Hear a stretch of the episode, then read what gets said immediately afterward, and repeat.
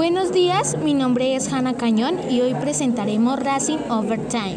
También como en los otros podcasts tendremos una invitada que es especializada en este tema del racismo.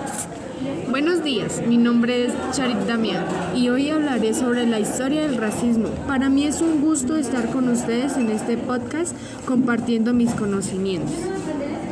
Bienvenida Charit, es un privilegio estar aquí hablando contigo, ya que los oyentes a través de una encuesta nos hicieron saber sus dudas e inquietudes sobre el tema. Queremos preguntarte cuál es la historia del racismo. Primero que todo, gracias por invitarme, pues hace mucho tiempo no hacía nada de esto.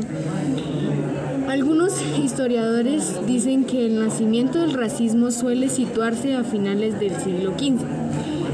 Embargo, nos, nos presentaron una ética o racial, sino religiosa, en la mitad del siglo XX, cuando se desarrolló el racismo científico después del final de la Segunda Guerra Mundial. Qué interesante, podríamos saber por qué en la actualidad es un delito discriminar a las personas.